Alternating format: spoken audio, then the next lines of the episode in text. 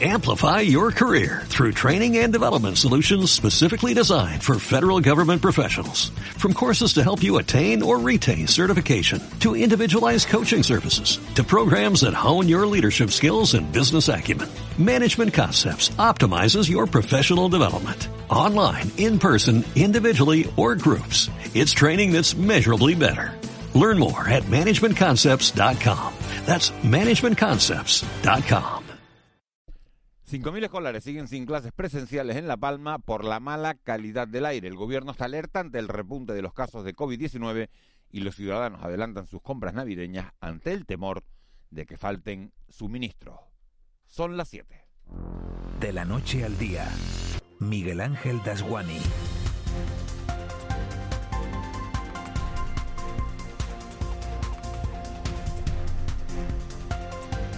¿Qué tal? Muy buenos días. Se cumplieron ayer los primeros 50 días de la erupción de Cumbre Vieja sin que cese la actividad del volcán. Este día 51 lo celebramos, eso sí, con un descenso de la sismicidad, a pesar de que ayer se produjeron dos temblores de 4,6 y 4,5 de magnitud.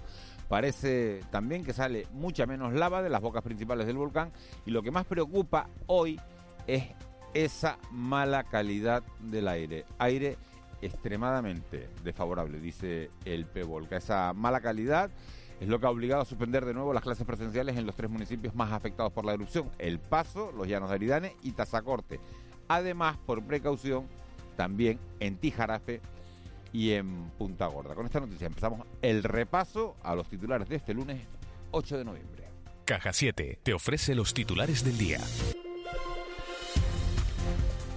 La mala calidad del aire, Eva García, obliga a suspender las clases presenciales. Se cumplen 51 días de erupción, siete semanas en los que el volcán de La Palma no ha dado apenas tregua. Según el PEVOLCA, el recorrido de la lava sigue fluyendo por coladas antiguas. Además, la calidad del aire continúa siendo extremadamente desfavorable en los llanos de Aridane, El Paso, Tazacorte, Punta Gorda y Tijarafe. Es por este motivo que se mantienen para hoy la suspensión de las clases de forma presencial. Miguel Ángel Morcuende es el director técnico del PEVOLCA. A insistir en que las personas que salgan a la calle deben utilizar como mínimo, como mínimo, FFP2. En cuanto a la superficie afectada, 983,44 hectáreas destruidas, con 3.100 metros de distancia entre las coladas y 56 kilómetros de perímetro. Para los científicos, el fin de la erupción no está aún cerca. La directora de la Unidad Territorial del IGME en Canarias, Inés Galindo, ha explicado, lo ha hecho en Televisión Canaria, que se observa una tendencia de caída de la actividad, pero aclara que es solo una tendencia. Pero sí en general lo que se observa es una tendencia a ir disminuyendo la actividad. Eso no quiere decir que esa tendencia se vaya a mantener en el tiempo. Hay que seguir observando y esperemos que esa tendencia se confirme y podamos ir hacia un, acercarnos hacia el final de la erupción, pero hay que seguir observando y monitorizando todos los parámetros que, que podemos en, el, en la actividad del volcán. Sigue temblando la tierra en La Palma. El terremoto de mayor magnitud este fin de semana ha sido de 4,6 e intensidad 4 en Mazo. El geólogo del Instituto Geográfico Nacional, Stavros Meletlidis, ha explicado lo importante que es distinguir entre intensidad y magnitud. Magnitud es la medida del evento, la medida del terremoto, ¿no? que, está asociado con la energía que ese terremoto, eh, digamos, eh, desprende, que, que, libera. El caso en el caso de intensidad es la manera que nosotros percibimos el evento, nosotros o las infraestructuras o los objetos alrededor de nosotros. El Cabildo de La Palma ha informado en las últimas horas que continúan los trabajos de acondicionamiento en el acceso a Puerto Naos, en los llanos de Aridane, ya que la colada se encuentra muy cerca de la vía utilizada en sentido descendente, por lo que se está acondicionando la carretera de subida a este núcleo. Hablamos ahora de salud, 96 casos de COVID-19 y dos nuevas muertes por coronavirus en Canarias. Las dos personas fallecidas padecían patologías previas y permanecían en ingreso hospitalario. Por Islas Tenerife suma 43 casos, Gran Canaria 36, Lanzarote 3, Fuerteventura 8, La Palma y La Gomera suman tres nuevos positivos. El Hierro sigue sin casos nuevos y la incidencia acumulada en los siete días en Canarias se sitúa en 29,87 casos por 100.000 habitantes y a los 14 días en los 58,73 casos.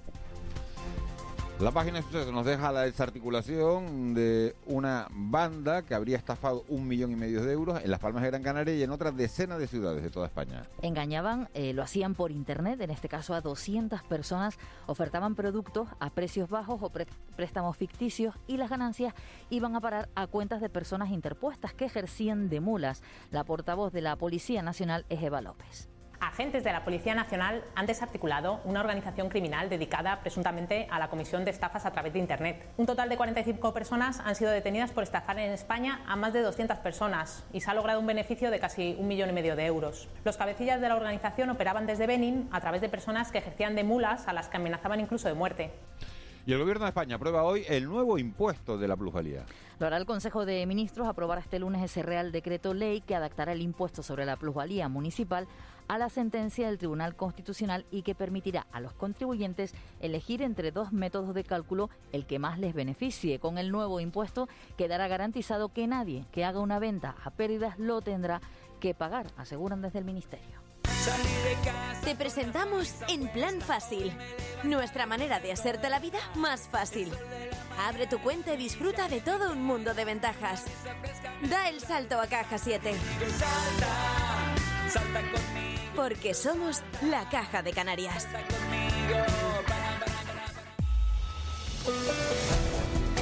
7 vamos ya con los deportes. En primera división no cambia nada. Ganó la Real Sociedad, queda como líder en primera. El Atlético Madrid es una cosa rara, iba, iba ganando 1-3, acabó empatando a 3. Simeone ha pedido disculpas por ese, por ese tropiezo porque le metieron dos goles en los 7 minutos de, de prolongación del partido. Y aquí los nuestros ya saben que Las Palmas descansa hoy después de su empate del pasado sábado.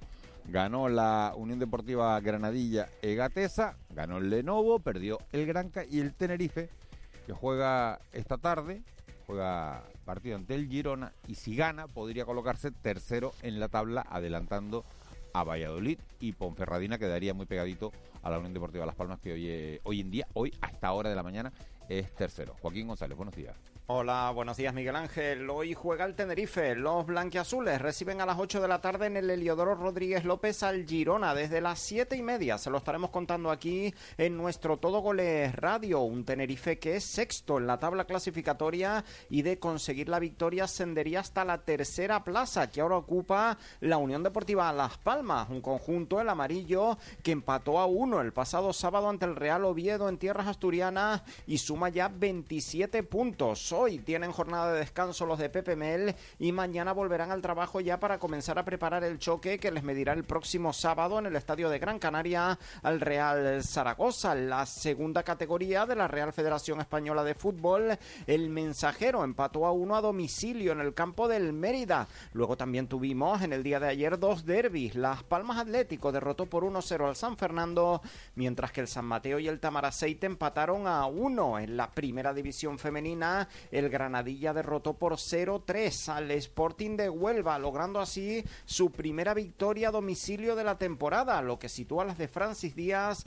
en el décimo puesto de la tabla con 10 puntos. Y en baloncesto, cara y cruz para nuestros representantes en la Liga ACB. El Canarias derrotó por 79-70 al Andorra, mientras que el Club Baloncesto Gran Canaria caía por 76-66 ante el Breogán. Ambos conjuntos se encuentran empatados en la clase clasificación con seis victorias y tres derrotas. 7 y 8, Vicky Palma, jefa de meteorología de Radio Televisión Canaria. Buenos días de nuevo. Buenos días, Miguel Ángel. ¿Qué tiempo nos encontramos este lunes, en este inicio de semana? Bueno, pues empezamos la semana con tiempo estable, con nubes, principalmente en la vertiente norte del archipiélago, las más importantes en el norte y este de la isla de La Palma, y además pensamos que irán a menos a lo largo del día. Mm, al final de la jornada volverán a reaparecer por el norte a lo mejor llegan a dejar alguna gota, pero es poco importante y además la probabilidad es muy pequeña. Temperaturas suaves como las del fin de semana y en valores otoñales, se acaban los valores veraniegos, de todas formas alguna máxima en zonas costeras del sur alcanzará los 24 grados, vamos a tener viento alisio moderado, todavía con intervalos localmente fuertes y mal estado del mar, eh, predomina la fuerte marejada en la mayor parte del litoral, en alta mar incluso habrá durante buena parte de la mañana áreas de mar gruesa, eso significa olas de más de dos metros de altura.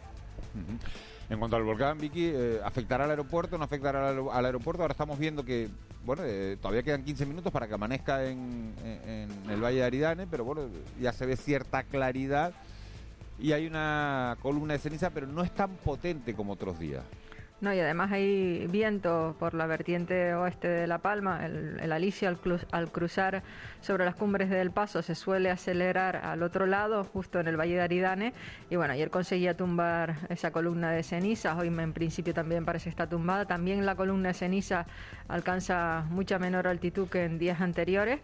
Hoy se prevé que, ah, pendientes de la medida que le hagan, pero que en principio no llega a superar los 2.400 metros de altura, porque lo que pueda superar lo tumbará el viento y eso hará que toda la ceniza pues salga por el suroeste de la isla de La Palma, que no afecte a los aeropuertos, ni al de La Palma ni al de otros puntos del archipiélago. Vicky Palma, te vemos en la tele en un ratito, muchas gracias. Hoy ves a Edgar. Buenos Hoy me días. vas- ah, ah, ah, bueno, pues oye, es un lujazo que, que no vayas a la tele y que estés con nosotros, ¿eh? Estoy, estoy en la tele, pero hoy, Ah, para pero la que- radio. Hoy, hoy- hoy- hoy no Hoy pagamos hacemos turno doble los dos, pero bueno, hoy cada uno hace una parte. Bueno, pues está bien. Vicky, gracias. Adiós, buenos Buen días. día. 7 y 10, nos vamos con el contrapunto. El Contrapunto. Ángeles Arencibia y Juan Manuel Betencur. Ángeles Arencibia, muy buenos días. Buenos días, Miguel Ángel. ¿Cómo estás? Bien, ¿y tú? ¿Qué tiempo en Gran Canaria el fin de semana? Eh, ayer por la mañana fresquito con nubecillas y tal, y por la tarde mejor. Sí. Por lo menos, por lo menos en la zona de las canteras, que es donde yo estuve. Pero no hace frío porque te veo manga corta. Bueno, estoy en interior, Sí, sí, sí, fuera hace falta chaqueta. una chaquetilla. Juanma Betancourt, ¿cómo estás? Hola, muy buenos días, ¿qué tal? bueno, ¿cómo estás? Estoy mejor, Estoy, estoy- en Savoy, ¿cómo No, estás? pues Pues para, para que te quedes en tu casa. Estoy ¿no? mejor, estoy mejor. ¿Estás mejor? Estoy perfecto para trabajar. La voz tengo un poco tomada, pero bueno, después de un resfriado, pues uno tiene que sus secuelas, pero nada, por lo demás de, de ánimo bien y, y vamos. ¿Has consumido información estando en casa? Sí. ¿Has consumido mucha información? ¿Con qué te quedas de, de todo el fin de semana, de, de este inicio de semana? Eh, con el desgaste que produce esta situación del, de la erupción, en un momento en el que ya no, mm, por fortuna, parece que mm, creo que tenemos que que quedarnos con, algo positivo, que es que las coladas empiezan ya un poco a superponerse, ¿no? Y esa amenaza de la que hemos hablado durante semanas, ¿no? Mm, Nos pilla, no- nos pilla lejana, lo- no nos debe llevar a- al exceso de confianza. Bueno, el exceso de confianza es que realmente poco se puede hacer, no, no se puede prevenir pero sí parece que la, la superficie de la de, de- de- de la colada en torno a las mil hectáreas en, en la isla de La Palma, en el Valle de Aridane, se mantiene estable. Eh, entonces, los inconvenientes son otros, ¿no? El desgaste del- de la interrupción de las clases, el, el- la, la situación de- de- de- del aire, la extremadamente mala calidad del aire, que es el- la, la acepción casi oficial que nos da el PEVOLCA y, y- y- y las secuelas que, que produce. Frente a esto, la acumulación de días sin nuevas coladas, me refiero a, nuevas coladas, a coladas en suelo nuevo, me parece un elemento pues relativamente tranquilizador después de todo lo que hemos vivido. Yo estoy coincido en, en- la palabra desgaste, ¿no? Hay, hay un, un- un comentario en, en- el Instagram de, de El Time, de- del periódico Palmero, que dice, esto es agotador, y venga ceniza y viento y volcán, volcán y más volcán, día y noche, es un sinvivir, es, el- es un comentario que pone, firma Brito Pili, me parece que describe perfectamente la... la Sí, Por además, eso, el- el- desgaste, es que la palabra es, es es ese, el medio digital del Valle, ¿no? Sí, Bueno, es un el medio digital de La Palma, pero está radicado allí y noche. y lo ha contado a, diario, bueno, como creo que todos los medios insulares y autonómicos, en el caso del Time con particular intensidad porque lo he seguido. Eh, eh, sí, claro, la, la- la incertidumbre, estamos en día 50. Pero, Bueno, y después Día un- 51 hoy. Sí, sí. Bueno, yo cuento el 19, ¿no? El, Claro, 19, hay el que 19 contarlo, yo, claro, yo cuento el, cuento el Hay que 19, este, este es el, el Son 51. 50 días, pero es el día 51. Y, sí. y me, ha- y me ha llamado mucho la atención esas declaraciones que hace en una entrevista de, de Miguel Ángel Morcuende, el director técnico del Pevolca, al periódico El Mundo, se publicó hoy en el periódico El Mundo, que dice, lo paso peor cuando no se oye nada, ¿no? cuando hay silencio en el, en el volcán. Eso se produce una tensión, una situación de, de tensión. Eh, Sí, que parece una película de Hitchcock, Exacto, ¿no? De, de, de pon, pon, ¿no? Cuando desaparece, que estará tramando, ¿no? No, no, Vicente Soler lo ¿Qué dijo. estará tramando? que el día que más se preocupó fue el día que el volcán paró, que fue una mañana, que lo contamos prácticamente aquí. Dicen, bueno, pues ahora el volcán ha dejado de emitir lava. Y ese día eh, que bueno, que, que, que hasta algunos tomamos una lectura, pues bueno, vamos a decir positiva, ¿no? Decir, bueno, esto esto se lo yo se lo comenté a Miguel Ángel Murcuente ese día diciendo, bueno, igual igual en, unos días tienes que levantar el campamento, ¿no? Medio en serio, medio en broma, ¿no? Eh, ese día Vicente Soler dijo, cuidado, porque si no sale por ahí, se corre, y lo ha recordado estos días, se corre el riesgo de que salga por otro sitio porque la erupción no ha terminado. Eso sí que yo creo que a esa escala científica lo tenían claro, ¿no? Ahora la visión es la contraria. La erupción terminará con esa boca actual que estamos observando en este momento. Con, con- con el elemento Pero- de desgaste que supone y de cierta tranquilidad que supone también. Claro, pero hemos visto distintas fases de, de- de cómo ha ido evolucionando eh, tanto morfológicamente el volcán como con, con, bueno, con las eh, emisiones que iba produciendo a la atmósfera y la cantidad de lava. Ahora cuesta ver la lava salir. No se ve lava salir. Bueno, por la noche sí se ve, ¿no? Pero no mucha, ¿eh? No, No, no, no, mucha no, ayer. menos cantidad, hombre, lo llamativo- nada lo- que ver con, con, con los, ver con con los ríos, con los ríos que veíamos días atrás. con aquellos desbordes, ¿no? Que llegamos Exacto. a ver. Nada que ver es con eso. llamativo, es llamativo que eh, no haya ocupado más terreno, eso es, pues, eh, mm, bueno, es positivo. Y después, por otro lado, yo sigo pensando en los, eh, bueno, lo pensamos todos, ¿no? En los ciudad- en, los vecinos del valle, ¿no? Hay un reportaje en el país que en el que hablan con, con, con el centro de salud, con los médicos de, de atención primaria que están recibiendo visitas de sus convecinos y es tremendo, es tremendo la, la situación de desesperanza, de, de, de mala, de mala situación, ¿no? De, de, personas pues lo, que lo han perdido todo y que, y que esto no para y, y- venga ceniza y venga y el volcán este que no para, ¿no? La situación de, de la salud mental, ¿no? Cómo se está viendo afectada por por esta desesperanza, porque es que es eh, desesperante, ¿no? Desesperante. La urgencia por las ayudas, que también es verdad que se están tomando decisiones todavía con la erupción en marcha, ¿no? Eh, con lo Sí, cual- decisiones que son nove- muy novedosas, ¿no? Lo del registro único, la no necesidad de que tú vayas recolectando documentos, sino que das permiso para que la administración lo haga. Este, se están aplicando eh, cuestiones la, novedosas. la y- última, la y- accesión tributaria, ¿no? Exacto, pero, Eso se debate pero- hoy en el Consejo de Ministros, Mañana, ¿no? mañana. pero es que el no, no, no, volcán es es, hoy, mucho es hoy más. porque es festivo en Madrid pasado Ah. mañana, con lo cual el Consejo de Ministros es hoy, no Es hoy. no- no es Pues mañana. hoy el Consejo de Ministros acordará, Bueno. pero tiene que quedar así, la exención fiscal de las ayudas derivadas de, del volcán. Bueno, vamos a hacer nuestra primera parada de- del día, como es habitual. La primera parada de todos los días desde hace 50 es en la isla de La Palma. Ahí está Eugenia Pay. Eugenia, muy buenos días. Buenos días. Aprovecho para darle la bienvenida a Juanma. Me, me alegro mucho de la recuperación, Juanma. Un abrazo. De la semi-recuperación, porque yo hasta que no lo No. diga bien del todo. Él Semi, puede, ¿no? él puede decir misa, ¿no? Pero, Sí. pero la voz es la que, es la que Ya es. solo ¿no? me faltaba decir misa. ¿Eh? Eugenia, un ¿cómo hombre se, autoexigente. cómo se recibe la semana en, en La Palma? ¿Cómo amanece este lunes? Pues amanecemos este lunes esperando la, la, mm, comparecencia de una de la ministra, la ministra de Transporte, Raquel Sánchez, eh, que es una visita clave en La Palma, teniendo en cuenta que tenemos 73 kilómetros de viario, pues de titularidad insular alguno, otro local y otro regional y estatal. Eh, bueno, pues pendiente de una reconstrucción que será vital, eso sí, en medio de la erupción todavía y sin poder eh, dar por, por completado los daños que se, que se produzcan, aunque evidentemente las últimas noticias, como ustedes han comentado, son, son más optimistas, pues la lava avanza sobre coladas ya anteriores, pero es clave mm, ver el trazado de la vía de Puerto Naos porque prácticamente está inutilizada, ya estamos eh, bajo mínimos en el sentido de que se aproxima cada vez más la colada que la amenazaba por el sur y obviamente esto necesita, esa comunicación es vital, es vital para, el riego y mm, para, para el tema de las desaladoras también, pero también porque es el- la vía de acceso fundamental a un núcleo que se espera recuperar y es Puerto Naos, o sea, una de las zonas claves en lo que ha sido la economía palmera antes de eh, estos 50 días, antes de que de la erupción del volcán y eh, se piensa obviamente en el futuro. Este trazado es fundamental, como digo. Va a estar por aquí la, la ministra y además va a participar también en la reunión del del PEVOLCA, en la reunión técnica y va a visitar también el puesto de mando avanzado a lo largo del día. La verdad que no queda quien participe en esas reuniones del Pevolca, ¿no? Ha pasado todo el mundo. Si se sacaron una foto, ¿no? Cada uno de los que presiden esa reunión tienen un, un libro de visitas potente. Desde el Ah, rey, yo creo ¿no? que es la ministra número 11 o 12. Por eso te digo que desde el Sí. rey, que ha, que ha presidido esa, esa reunión del Pevolca en varias ocasiones, ¿no, Eugenia? presidente del gobierno, Y- que lo ha hecho otras seis veces, las seis veces que ha venido, bueno, un montón de gente, ¿no? No sé si es la, eh, es la Sí, primera sí. visita de Raquel Sánchez, yo creo que no. Creo que es la segunda.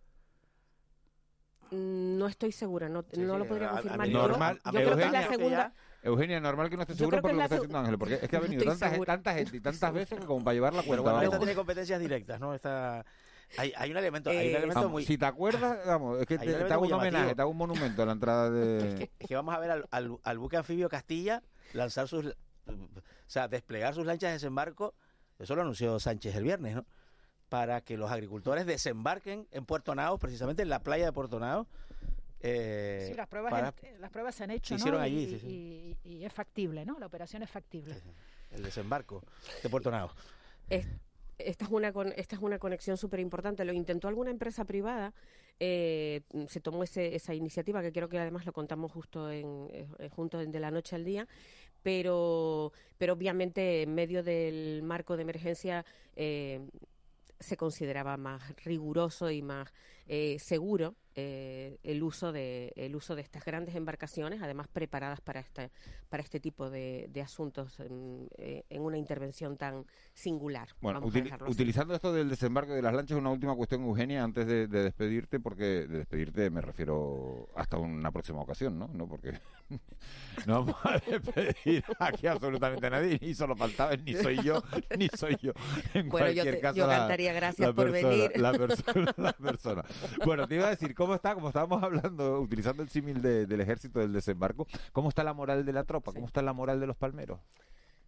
Pues mira, yo ayer eh, quise ir para, mm, o sea, estaba descansando y, y sí quise acercarme al, al valle y la verdad es que había un aire más limpio, más eh, en el paso, en el paso y en Tazacorte, pero los llanos, el, el aire estaba tan viciado, las calles tan vacías, eh, hay cierta, hay una especie de, voluntad de, de venirte arriba, pero el volcán, el volcán no lo permite. Quiere, la gente trata de ser optimista. Yo creo que, que esta es una semana clave también para marcar ese estado de ánimo, porque aunque nos quede erupción por, por delante, atendiendo a lo que dicen los científicos, obviamente mm, si el volcán no está muy hiperactivo y no expulsa tanta ceniza o, o rebaja un poco su bramido para el valle, eh, los ánimos se vienen un poquitín más arriba, no demasiado, pero sí algo. Bueno, Eugenia, nos volvemos a hablar en un ratito. Gracias por esta primera aproximación en este lunes, en este inicio de semana. La octava semana desde que se desatara la, la- el proceso eruptivo de, de Cumbre Vieja, día 51. Octava semana. Eh, según Involcán, eh, la media geométrica nos obliga a pensar, nos obliga a pensar, no, nos invita a pensar que una erupción tiene un periodo medio en la isla de La Palma de 55 días, pero quedarían cuatro, según ese cálculo, para que la erupción parara, pero no parece que ese cálculo se vaya a cumplir. Ojalá que sí, no se sabe, ya que dicen los científicos que no se sabe, que no se sepa, y, y a ver si, si es verdad. Nos hablamos en un ratito, Eugenia. Un abrazo. Un abrazo muy grande. 7 y 22, nos vamos con nuestra primera, la segunda protagonista de, de la mañana, una vez conocida la situación en la isla de, de La Palma, eh, y esa protagonista es Alicia Álvarez, que es la directora de Morde- eh, Modernización y Calidad de los Servicios de- del Gobierno de Canarias. Señora Álvarez, muy buenos días. Muy buenos días, Miguel Ángel, y a todas las personas que nos acompañan esta mañanita de lunes. Esta mañana de lunes, sí. La semana pasada presentaba usted junto al viceconsejero de, de la presidencia, junto a Antonio Olivera, en la Casa de Salazar Santa Cruz de la Palma, el registro único y el sitio web que van a, facilitar al máximo la entrega de, las ayudas que correspondan a los afectados por el volcán de, de Cumbre Vieja. Se ha hablado mucho de las ayudas, señora Álvarez, en, en los últimos días, de si están llegando, de si no están llegando. ¿Cómo han sido estos primeros días de funcionamiento de esa oficina? Pues, pues les cuento, esta semana, esta primera semana ha sido un éxito en el sentido de que, que ha tenido muchísima eh, llegada al registro, es decir, la divulgación a través de los medios ha sido muy buena y más de 300 personas resultaron inscritas en los tres primeros días de, puesta en marcha de este registro, por lo cual va al ritmo que se esperaba, que es a una media de mínimo 100 personas diarias. Entonces, eh, creemos que, que está muy bien, que, que a mitad de la semana que viene ya podremos tener, de semana que perdón, de esta semana, ya es que se me juntan los días con esto de, la erupción del volcán, es una situación complicada y, discúlpenme el lapso. Yo creo que ya podremos tener unas primeras 700 personas inscritas lo que permitiría que ya las administraciones, tanto la autonómica como otras administraciones que, que tengan ayudas que puedan hacer llegar a las personas afectadas, pues puedan empezar con su procedimiento de forma de oficio. Yo solo quiero recordar que la bondad de todo esto es que a las personas se las moleste solo una vez. Eh, permite que todas las ayudas que puedan llegar de forma para cualquier otra acción, para, para temas de vivienda, enseres, eh, producción agrícola, lo que sea, solo tengan esta vía de entrada y una persona no tenga que estar yendo pues a... Pero a señora Álvarez, y, lo, y los que lo han hecho ya, esos tienen que volverlo a hacer. Porque es que hay muchas quejas de que se están teniendo que hacer un montón de veces. No, miren, desde que comenzó la erupción, las personas se fueron desplazando a la Casa Maciú como a otras administraciones para poner en situación, para poner en conocimiento su situación. Ahí se recogieron muchísimos datos y nosotros tenemos esa información. Si bien no toda la información que se había recogido, ni era toda la necesaria, ni, y- ni era igual en todos sitios. Por ejemplo, no se había recogido una cosa que es esencial como es el número de cuenta. Entonces, lo que hicimos fue generar un registro único donde tengamos toda esa información. Hemos pedido a la gente que vuelva a rellenarla. Nosotros también, a través de, del convenio que la Consejería de Obras Públicas mantiene con las trabajadoras sociales, nos hemos acercado a buscar la información que nos falta de aquellas personas que ya habían, digamos, eh, eh, rellenado todo lo que había que rellenar y haber hablado y, y comentado y, dado la información a las trabajadoras sociales. Y ahora, con este registro, además intentamos que no tengan que venir. Hemos, puesto un registro que llega eh, a- al que se puede acceder a través de cualquier administración de la comunidad autónoma, a través de la sede electrónica, ayudamos a través del 012 la cumplimentación. Sabemos que, sin duda, es un paso que hay que dar y mucha gente no entiende si ya lo dio, pero no toda la información está y es necesaria. Y además hay una cuestión y es para agilizar todas esas otras ayudas que van a conceder distintas administraciones y no tener que pedir una documentación que muchas veces sabemos que no tienen, las personas la han perdido, nos tenían que firmar para una autorización que nos permitiera a nosotros acceder a través de la intermediación, que es a través de la consulta que nos, nos hacemos entre las administraciones, a toda esa información. Y es- eso necesitamos que nos lo autoricen. Eso y un número de cuenta lo necesitábamos y no en todos los casos lo teníamos. Y de esta forma todas las personas están, están todas las que tienen que estar. Si la situación va variando, la- todas las personas podrán ir eh, a medida que sea necesario inscribiéndose. Es un registro vivo que permite, digamos, dar una garantía al ciudadano de que está eh, reconocido para obtener las ayudas que precisa. ¿Usted entiende que se haya creado una plataforma de ciudadanos damnificados por el volcán porque eh, creen ellos la semana pasada lo estuvimos aquí, estuvimos hablando con ellos y decía que las ayudas no estaban llegando, que se han prometido un montón de ayudas y que bueno, que estaban preocupados porque porque sí, que más allá de esas primeras ayudas, de la entrega de ropa y de, y de determinados alimentos para cubrir unas necesidades básicas, a partir de ahí que, que las ayudas no estaban llegando, que ellos veían cómo, cómo se entregaba dinero a los ayuntamientos, cómo se entregaba dinero en la cuenta del cabildo y que no tenían a lo mejor dinero para gastos básicos como podría ser la gasolina para desplazarse de un punto a otro de la isla. Eh, ¿Entiende la creación de, de esta plataforma? Les diría, no es necesario, no se preocupen, están ustedes en buenas manos, pueden confiar, las ayudas se van a repartir, ¿cuándo se van a repartir esas ayudas económicas? Va, yo creo que las dos cosas son, es decir, están en buenas manos y deben estar tranquilos. Se está actuando, yo creo que a- a- desde todas las administraciones de forma coordinada para hacerlo más rápido posible. Si bien yo creo que nunca va a ser ni lo suficientemente rápido ni lo suficientemente bueno, porque la situación es devastadora. Pero se está trabajando para que sí lo sea. Ahora, la creación de esa plataforma me parece no solo interesante sino necesaria es decir habrá demandas y habrá habrá un momento cuando pase todo lo imperiosamente urgente en el que sea necesario hablar con las personas afectadas para reconstruir La Palma, para más allá de las ayudas de emergencia. Y yo creo que esa asociación es ya un buen, Pero ¿y una usted- buena ¿ustedes se han reunido con ellos para preguntarles sus necesidades?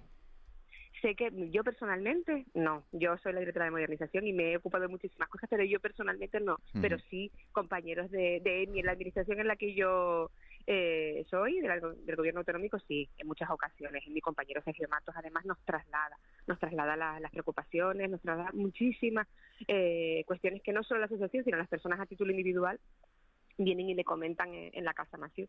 Es decir, el gobierno está totalmente conectado con la realidad porque son muchas las personas, antes les oía, ¿no? Muchas las personas que visitan La Palma, que están de forma indefinida en La Palma. Y aunque eh, algunos estemos en Tenerife y solo vayamos de vez en cuando, por supuesto que tenemos conocimiento de todo lo que está pasando y de la necesidad tan grande. Y se ha corrido mucho para que este registro en un mes. Es una acción innovadora que nunca se ha hecho antes, que se pueda tramitar de oficio todas las ayudas, yo creo que va a agilizar muchísimo. Es la idea y es eh, el objetivo y no nos podemos permitir otra cosa distinta en esta situación. Sé que, que no están ahora todavía las ayudas, pero esto ahora va a coger un ritmo que yo creo que puede dar respuesta a todas esas personas que necesitan y tanto esa ayuda. Eh, buenos días, señora Álvarez. Eh, la música suena muy bien, ¿no? Registro único, eh, las personas, los ciudadanos no tendrán necesidad de volver a, acudir a la administración. Papeles una sola vez, las administraciones entre sí intermediarán para localizar los documentos necesarios. ¿hay, ¿Hay músculo en, en, la administración para realizar esta tarea y para realizarla rápidamente? Usted ha dicho que hay 700 ya personas registradas esta semana, ¿no? Eh, y, otra pregunta más, eh, ¿se trabaja, eh, o sea, se espera a tener un cupo para empezar a, a, trabajar con cada, con cada caso o se van, o se van tramitando a medida que van entrando? Respondo por el final porque creo que es lo más importante a las personas, es decir, no, no se va a esperar a terminar ninguna fase porque sabemos que esto es una, una cuestión dinámica y que las personas que ya se han inscrito no tienen por qué esperar a las últimas que, que deban inscribirse. Por eso siempre hemos marcado que cada semana se cierra el número de inscritos y, y, ya ese número está en favor de la administración, la nuestra o cualquier otra administración que tenga ayuda para conceder. Entonces, hilo con el, con el músculo. Entendemos que los centros directivos, por ejemplo, cada área, cada consejería de nuestra comunidad autónoma lleva este mismo mes trabajando en sus propias ayudas. Sabemos que el registro es la puerta de entrada. Ahora nosotros le vamos a decir, este listado de personas están afectadas en su producción, por ejemplo, agrícola. Se lo pasamos a quien gestiona directamente las posibles ayudas para ese tipo de personas, que ya llevan trabajando, les digo, desde que empezó la erupción. Por tanto, sí hay músculo. Igual pasa con cualquier otra consejería y con otras administraciones. El Cabildo de La Palma, los ayuntamientos, hemos estado hablando con ellos y sabemos que que no han estado esperando por esto para empezar, todo lo contrario, hemos ido trabajando todos a la par para que ahora, eh, en este mes de noviembre, ya se puedan empezar a tramitar esas ayudas sin tener que estar llamando al ciudadano constantemente. Entonces, creemos que este modelo va a ayudar muchísimo y sí, sí creo que hay músculo. ¿Y, y, están incluidas las administraciones eh, locales? El, viceconsejero Olivera lo dijo cuando, cuando presentó el registro único, que se invitaría a ayuntamientos y al cabildo a unirse a, este a participar ¿no? de este registro único. ¿Esto es así? Están invitadas todas las administraciones, las eh, locales, el cabildo, el Estado, todas, porque creemos que es lo bueno de esta iniciativa es que puedan entrar por aquí todas las administraciones, cada uno gestionará las ayudas que considere conveniente, que sean para lo que sean competentes, pero de esta forma evitamos un mayor trasiego de, de las personas en su documentación, personas que muchas están fuera ya incluso hasta de La Palma, que no tengan que estar moviéndose. Entonces, eh, sí, creemos que casi todas las administraciones, por no decirle todas, mm, irán en esta línea. Lo han cogido de buen grado les parece que si recabábamos toda esa información que necesitaban, eh, les iba a ser muy útil. Y así es. Pedimos muchísima información en esos cuestionarios para intentar copar el mayor eh, número de casos que nos podemos enfrentar. Eh, señor Álvarez, buenos días. Vamos, vamos a poner un ejemplo práctico. Las ayudas que el Cabildo y los ayuntamientos afectados, que son tres, como usted sabe, mm. pretenden dar con el dinero recaudado por las donaciones Mm, populares, empresariales, digamos, como producto de la solidaridad. que ¿Estas irían a través del canal del registro único, sí o no? Porque se dijo, se ha dicho, lo dijo el viernes el presidente del Cabildo, que decidieron esperar a que estuviera el registro único para darlas al mismo tiempo, porque había, bueno, cierta urgencia y al final el paso fue el primer ayuntamiento que movió ficha y dijo, bueno, yo las voy a dar. Eh, estas ayudas, que luego han secundado los llanos y tasacortes, ¿se darán a través del registro único o serán los propios servicios municipales los que, digamos, eh, decidan la cuantía, los beneficiarios y el pago? El registro solamente es un... A ver, les explico. El registro registra todas las solicitudes. Sí, sí, que es una herramienta, eso lo sabemos, pero... No, por ejemplo, le digo, porque lo que nosotros le damos, porque para eso pedimos autorización a los ciudadanos, le damos toda esa información como si fuesen solicitudes individuales a la administración que va a gestionarla. Por ejemplo, el Cabildo de La Palma, que quiere gestionar en modo de ayuda todo ese dinero que ha ingresado por donación, ellos tienen el dinero, nosotros le vamos a dar a las personas y ellos lo van a adjudicar de forma muy rápida le digo eso porque no es que nos den el dinero a nosotros, no pasaría así. Eh, no, no, no, eso se sabe, es una herramienta. Vale, vale, no, porque. si va a ser útil el registro único para que el Cabildo pueda dar esas ayudas un poquito más rápido. El Cabildo nos ha pedido, nos ha dicho qué documentación necesita, qué datos de las personas necesitan y ya estamos trabajando para dárselas en, con esta primera remesa que le digo de personas inscritas. Y por ejemplo, afecta, por ejemplo, ayudas a empresas, que es una, que es una casuística. Imaginemos, los plataneros, que quieren ayudas y demás, pues, que quieren y van a recibir ayudas. El registro único les vale también. Claro, el por ejemplo, la Consejería de Economía del Gobierno de Canarias. Le digo ejemplos que conozco, porque yo no soy quien tramita todas las ayudas, pero como hemos tenido que hablar con todo el mundo para intentar que esto sea útil para todos, porque lo hemos hecho al revés, es decir, ¿qué necesitas para hacerlo? Sé que la Consejería de Economía tiene preparadas líneas de ayuda distintas que las van a lanzar ya porque ya está el registro y hemos ido trabajando a la par. Entonces, claro que va a ser útil también para eso. De hecho, eh, el modelo de solicitud del registro, si lo han podido ver, aparte de un cuestionario inicial, luego hay diferentes anexos por la sección que tengan, sector primario, establecimientos comerciales, viviendas y otras casuísticas. Entonces sí que va a ser útil para todo ese tipo de ayudas. Esa es la idea, que sea útil para todas las ayudas. Eh, señora eh, Álvarez, eh, en breve, breve, brevemente, por favor, esta, esta filosofía tan de sentido común de que el ciudadano pues no tenga que estar reiteradamente yendo a la, a la administración, que las administraciones, que los diferentes departamentos entre ellos medien para localizar documentos, ¿esto se, se, se quedará después en la, en, la, en la administración? ¿Es posible que, que, que de, de esta experiencia saquemos ventajas para el futuro? Pues sin duda yo creo que esta acción innovadora deberíamos de explorarla a otras, a otras iniciativas. Lo que es verdad que aquí la casuística, la emergencia, la situación ayuda bastante porque para temas legales y de seguridad y es, difícil, hay que enarbolar un, un procedimiento con muchas cosas y no es fácil, pero yo creo que esta es la línea es una, y siento decir esto que es un poco frívolo, pero es una oportunidad esto que nos está ocurriendo para hacer de otra forma la administración, ¿no? y que las iniciativas nazcan con, con bondad de, ser cada vez más sencillas y más ágiles para el ciudadano. La web y el registro son una muestra.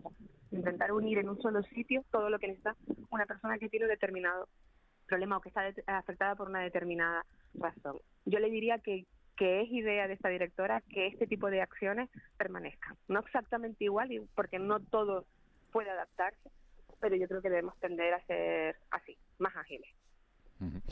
Alicia Álvarez, directora de Modernización y Calidad de los Servicios del Gobierno de Canarias, muchísimas gracias por habernos dado las explicaciones de ese registro único, de esa web, de las utilidades que puede tener y vamos a ver si esas ayudas eh, empiezan a llegar, que es lo que, bueno, que es lo que quieren los afectados, ¿no? Pues sí, muchísimas gracias y ojalá que, que muy prontito podamos hablar de que ya las han recibido, que es lo que se trata. Pues perfecto. Alicia Álvarez, muchísimas gracias. Buen día. Buen día. 7 y 36. Vamos con nuestra segunda llamada del día. Esa, esa llamada es para Aridane González, que es el presidente del Comité Científico del Gobierno de Canarias para, para el Cambio Climático. Señor González, muy buenos días. Hola, muy buenos días. Eh, ¿Qué trabajo están haciendo eh, los investigadores en esta crisis volcánica? Ha dicho usted que es la crisis volcánica más monitoreada eh, de la historia. Bueno, sin lugar a dudas. Y bien lo saben ustedes que además contactan bastante con los investigadores que están actualmente en La Palma. Nosotros desde la Universidad de Las Palmas, por ejemplo, tenemos allí desplegados ya a, a, 40 profesores que han ido y profesoras que han estado por allí midiendo aspectos relacionados evidentemente con la geología y la vulcanología, pero también con la sonografía, con la química marina, con la física, pues la deformación, etcétera, la geodesia y también con cuestiones ambientales eh, pero vemos también el enorme trabajo que están haciendo investigadores del Involcán, por ejemplo, para hacer ese seguimiento diario de, la actividad volcánica, la emisión de gases, etcétera, el IGN, eh, a compañeros y compañeras del CSIC, la ULL, eh, compañeros de diferentes centros que vienen desde el extranjero. Se están midiendo y parametrizando todo y cada uno de los parámetros que tienen relación con el volcán. ¿Ha servido esta, esta erupción, está sirviendo esta, esta erupción de Cumbre Vieja para, para poner en valor el, el papel de la, de la ciencia? Porque se sabe que es importante, pero eh, eh, no se le daba eh, esa importancia de, por parte de la sociedad, ¿no?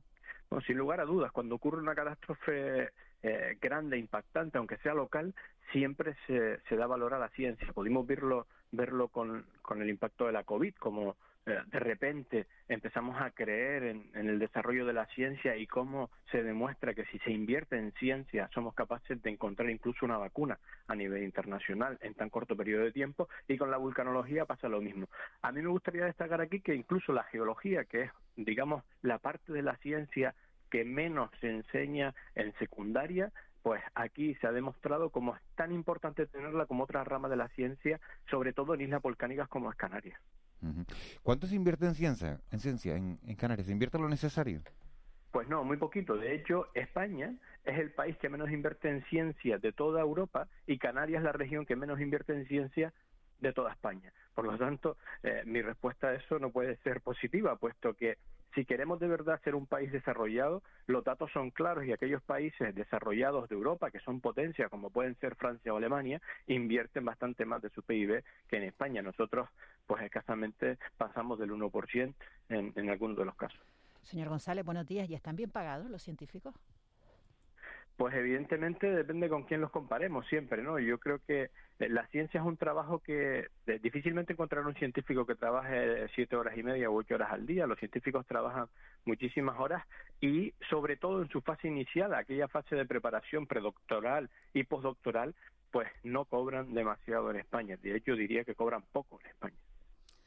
Eh, señor González, buenos días. Una de las, de las bueno, noticias de los últimos días relativo a esto es la la entrada del gobierno de Canarias en, en Involcán, ¿no? Porque Involcán, mm, pues a día de hoy, es un organismo dependiente del Cabildo de Tenerife, ¿no? Una iniciativa en su momento de, del gobierno del Cabildo de Tenerife. ¿Esto qué, significado va a tener? ¿Es el momento de hacerlo? ¿Le va a dar mayor le podría dar mayor dimensión a Involcán, mayor capacidad de, bueno, de, de investigación en las islas incluso fuera de ellas? a mí me alegra muchísimo que, el gobierno de Canarias de ese paso porque desde hace ya bastantes años tanto Parlamento como Senado habían dicho que, que era importante que estuviese Involcán en Canarias.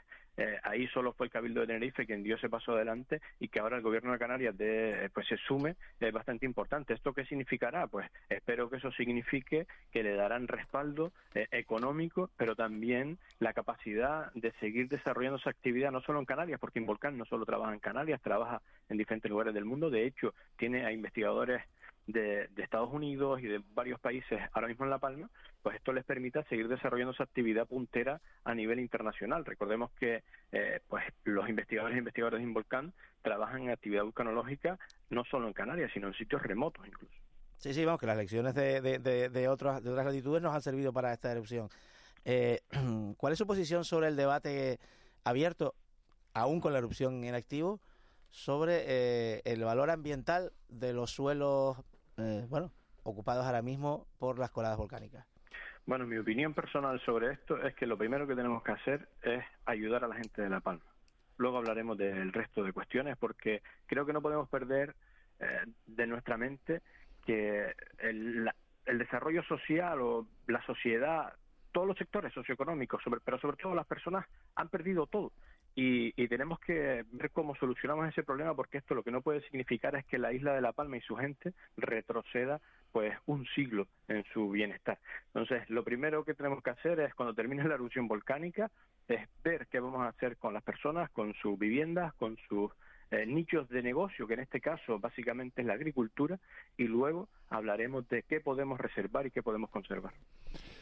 Aridane González, presidente del Comité Científico del Gobierno de, Canarias para el Cambio Climático. Muchísimas gracias por habernos atendido. Muchas gracias a ustedes. Buen día. Seguimos hablando, seguimos avanzando en esta, en esta mañana de radio, en este programa de la noche al día, son las 7.42. Se ha hablado mucho en estos días de, bueno, de los problemas de abastecimiento eh, que nos podemos encontrar con vistas a las Navidades. Hay un temor en las islas por el caos del transporte marítimo, la llamada crisis de los contenedores, unida al aumento de los precios de, las materias primas y los problemas de los suministros, parece que tienen en vilo a, muchas empresas canarias. Tenemos comunicación con Paco Gómez, que es el presidente de la Federación de, de Alimentación de FACA. Señor Gómez, muy buenos días. Hola Miguel Ángel, buenos días. Llega, gracias por atendernos, lo primero, llega, eh, eh, se acercan las Navidades, una época de un enorme eh, consumo en, los supermercados, en los mercados, en el, sector de la alimentación en general. Y bueno, nos encontramos portadas como la del diario de avisos hoy, la de otros periódicos otros días, con ese temor a un desabastecimiento en las islas por el, por el caos del transporte marítimo. ¿Hay que estar eh, preocupado, señor Gómez? Sí, hay que estar preocupado. Yo creo que, que la situación mm, es de una parálisis durante un año y medio y cuando, cuando empezó la vida allá por el mes de agosto, eh, empezamos a ir a los mercados habituales a buscar mercadería y mercadería que no había, porque el, el productor buscó, se buscó en este año y medio dónde vender su mercancía. Entonces mm, se junta la carestía de los contenedores, que es muy, muy importante, pero lo más, lo más preocupante no es solo la carestía de los contenedores, sino la falta de materia prima. No hay, no hay mucha, no hay, no hay mercancía porque la hemos ido a buscar cuando creíamos que la íbamos a necesitar. Nosotros hasta el mes de agosto eh, en las islas estábamos paralizados. Nosotros, mm, eh, nuestra gente come, pero quien come de verdad es el turismo. ¿Y qué es lo que más falta? ¿O qué es lo que puede faltar? Mira, mm, yo te, no, decía el otro día que yo no quiero ser alarmista. Yo creo que, que va a faltar, eh, lo que yo llevo es carne. Y yo noto que está faltando cordero, que está faltando cabra, que está faltando vaca, que está faltando... Lo, de lo único que está faltando pollo, de lo único que de verdad, que de verdad eh, parece que no hay ningún problema es con el cochino, porque el cerdo se produce en España y en España peninsular, que es uno de los países productores del mundo, pues no sé, debe estar en, en los tres, cuatro primeros del mundo. Entonces, mm, ahí tenemos, hay, hay producto aunque sea caro. El gran problema que yo le encuentro ahora al abastecimiento es que no hay productos en los mercados habituales de exportación.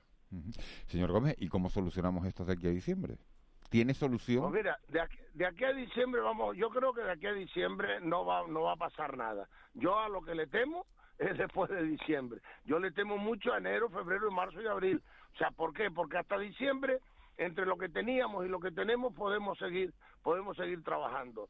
Pero yo creo que cuando vamos, lo vamos a pasar mal, puede ser a primero de año.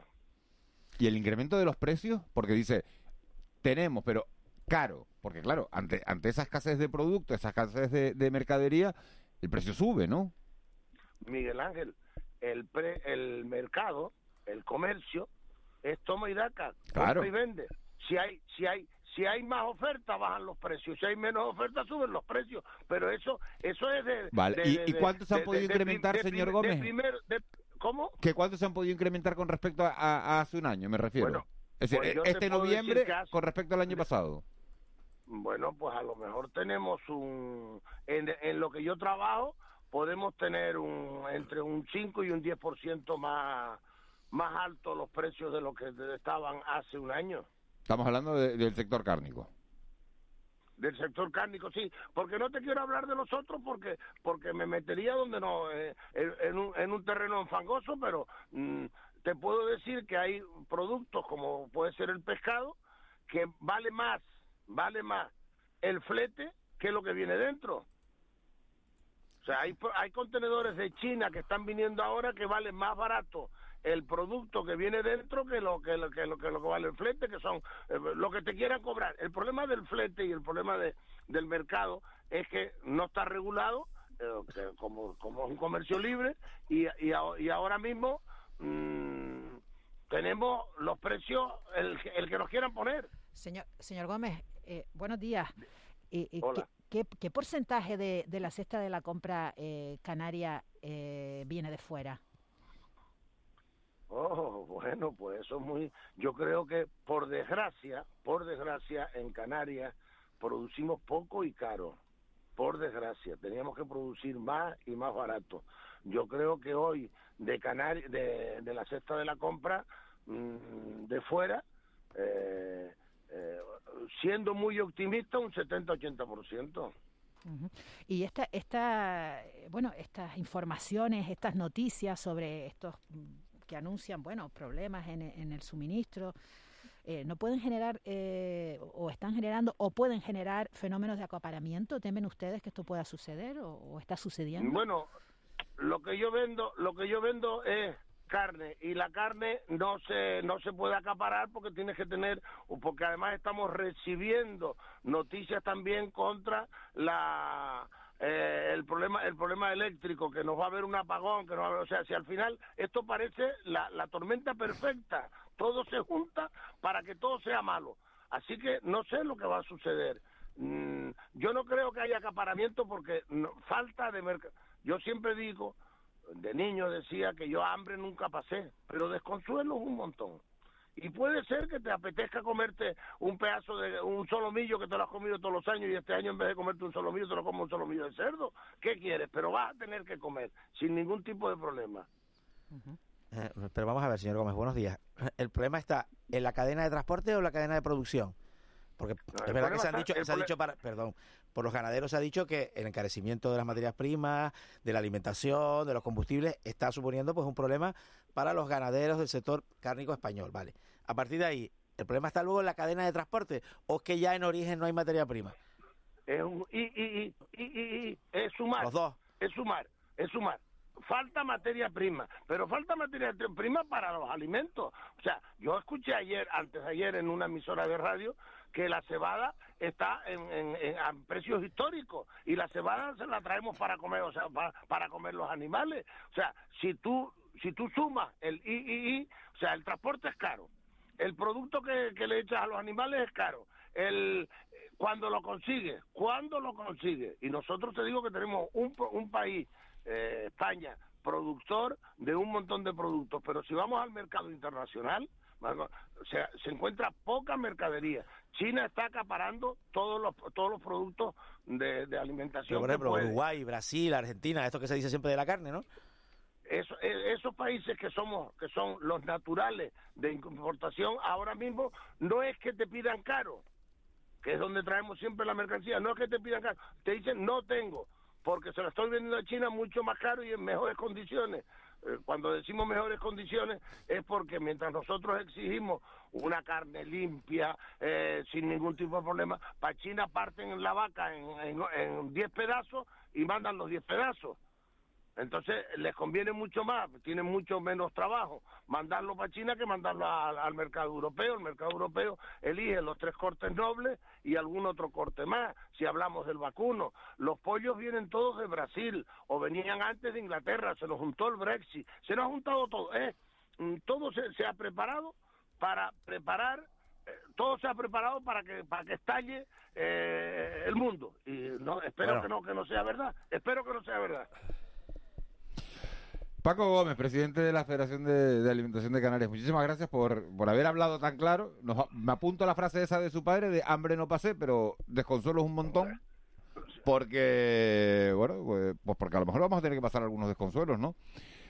Yo, Miguel Ángel, creo que lo único que nos puede suceder es eso, que, que, querramos un turrón de Gijón y tengamos que hacer un, un, gofio con miel y, y, y, hagamos el turrón aquí y em, empecemos a comer turrón canario porque pero bueno nos llenamos y nos pone, y nos comemos algo dulce. No, no, no, no, es lo ideal pero vamos a ver si, si se pueden buscar soluciones a, la peña de gofio que se hace en Canarias con, con manteca y con miel es buenísima. Así que no tiene nada que envidiarle al mejor turrón de Gijona bueno mire, y así y así producimos comemos producto canario. Bueno pues a lo mejor es la manera Paco Gómez, presidente de PACA. Un abrazo. Muchas gracias. Vaya energía con la que se levanta usted los lunes, ¿eh? Bueno, usted la, tiene, usted, la tiene las 24 horas del día, eso también. Lo los 300, lo siento, ¿eh? Venga. Muchas gracias. Buen día. Siete, un abrazo. Un abrazo grande. 752. Airán Díaz, responsable de, de la Federación de Canarias de Empresas Portuarias, de Fedeport. Muy buenos días. Muy buenos días, Miguel Ángel, a ti y a todos los oyentes. ¿Es verdad que está subiendo, señor Díaz, eh, el precio de, lo, de los containers, el precio de que se ha disparado eh, el traer eh, eh, productos hasta Canarias?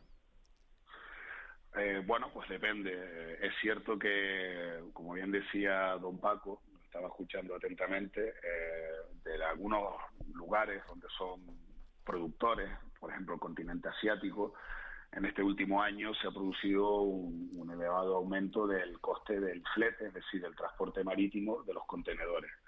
Eh, como todos sabemos, los últimos años, 30, 40 años, se ha deslocalizado todo lo que es la producción a nivel mundial de muchos componentes, de muchos sectores, eh, como puede ser incluso hasta la agricultura, como decía, como decía Paco, y Asia se ha convertido en el gran productor del mundo, ¿no?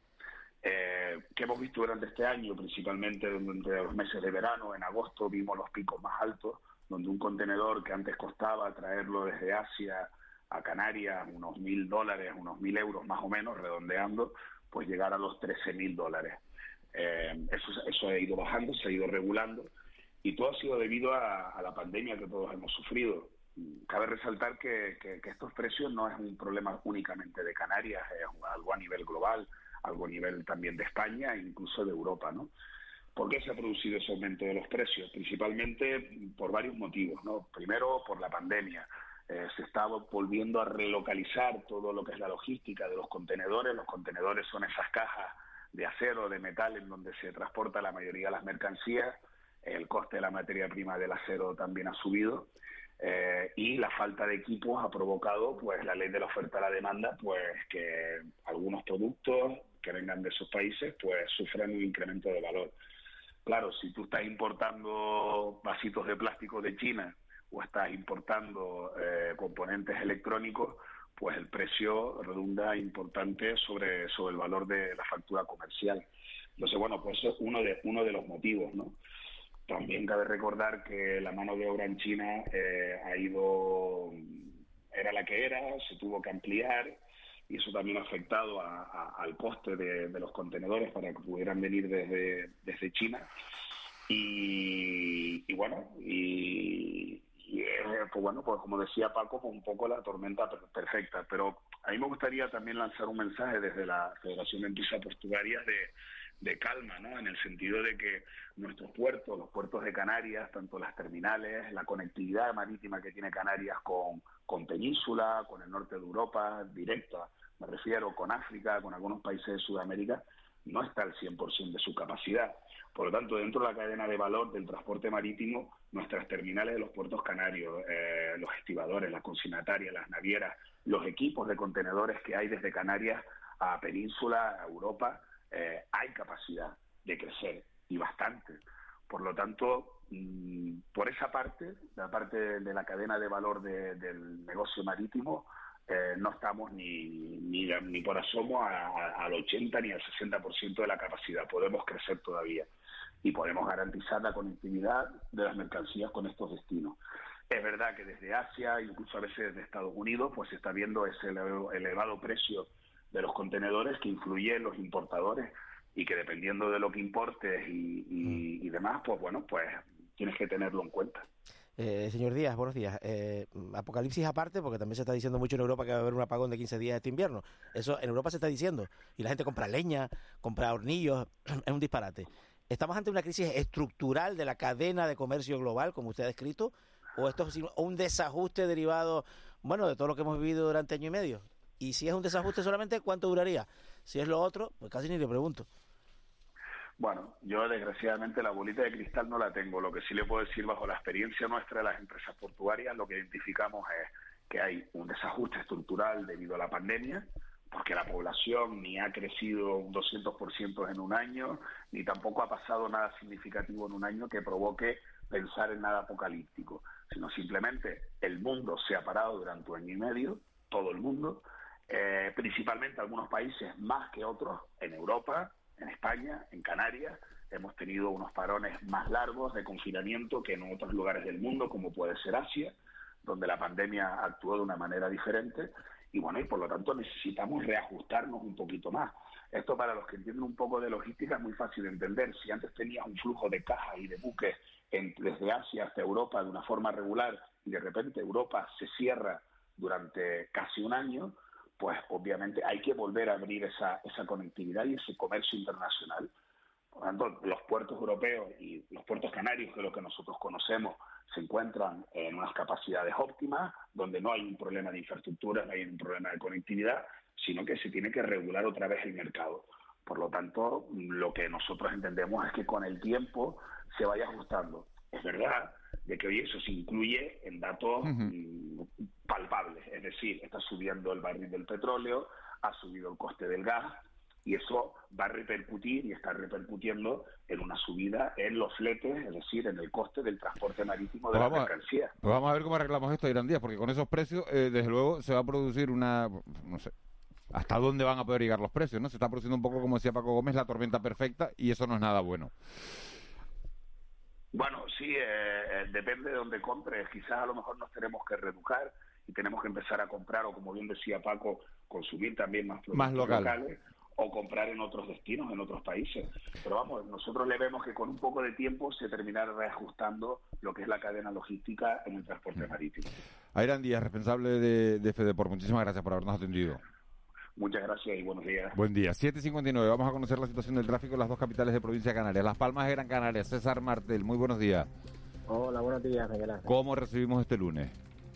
Bueno, de momento la entrada a la ciudad la estamos recibiendo hoy con un pequeño atasco en lo que es la, zona de La Laja. Eh, tenemos un vehículo averiado en la, en Gran Canaria 1, la avenida marítima, a la altura de, del complejo hospitalario materno-infantil, que nos está provocando retenciones en ese punto. A partir de ahí ya el tráfico es el normal, el habitual a esta hora de la mañana, la, la hora punta en todo el recorrido de la avenida marítima y también en la parte alta, en el enlace de la Gran Canaria 23 con la Gran Canaria 3 eh, los accesos a los túneles de Julio Bueno. Como decíamos, pues bueno, la incidencia más importante es esas retenciones por ese vehículo averiado. En la zona de La Laja. Sí, en la entrada a la ciudad por la parte baja. Um, concretamente está ubicada el vehículo y a los servicios van en esa dirección, delante del, del materno, del, del hospital materno infantil. César Martel, muchas gracias. En Santa Cruz de Tenerife, aparente normalidad un, un día más. Amplify your career through training and development solutions specifically designed for federal government professionals. From courses to help you attain or retain certification, to individualized coaching services, to programs that hone your leadership skills and business acumen, Management Concepts optimizes your professional development. Online, in person, individually, or groups. It's training that's measurably better. Learn more at managementconcepts.com. That's managementconcepts.com.